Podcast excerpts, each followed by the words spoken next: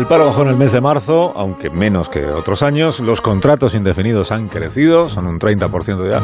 Y la vicepresidenta Yolanda Díaz ha calificado estos datos de extraordinarios. Le pregunto a Fernando Negas si comparte esta euforia laboral, digamos, del, del gobierno. Fernando, buenos días.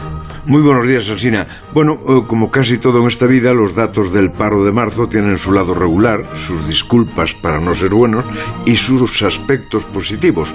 Como se desprende de tu exposición, Alsina, queda claro que el análisis político depende de la ideología o la militancia o el protagonismo, en el caso de Yolanda Díaz, como ocurre siempre que se buscan o nos ofrecen análisis gratuitos. Criterio de este cronista.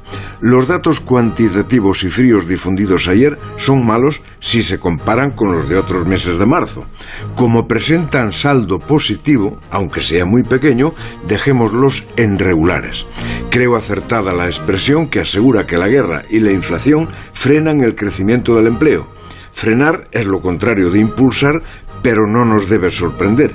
Si la guerra anuncia y provoca dificultades económicas, nadie puede esperar que empuje el empleo hacia arriba. Y si la inflación crea un horizonte de tensiones salariales en la negociación colectiva, son realmente meritorios los empresarios que aumentan plantilla. Por eso, el único sector en el que crece la ocupación es el de servicios, que entra en una etapa de fuerte clientela. Si la Semana Santa hubiera caído en marzo, el dato hubiera sido mucho mejor. Y me parecen alentadores los contratos indefinidos, sin duda, debidos a la última reforma laboral. Que sean un 30% de todos los firmados, cuando estábamos acostumbrados a porcentajes del 11 o del 12 como mucho, significa que este país ha dado o está dando un salto en estabilidad laboral. Hasta luego, Fernando. Hasta las ocho y media. Ahora vamos a recordar.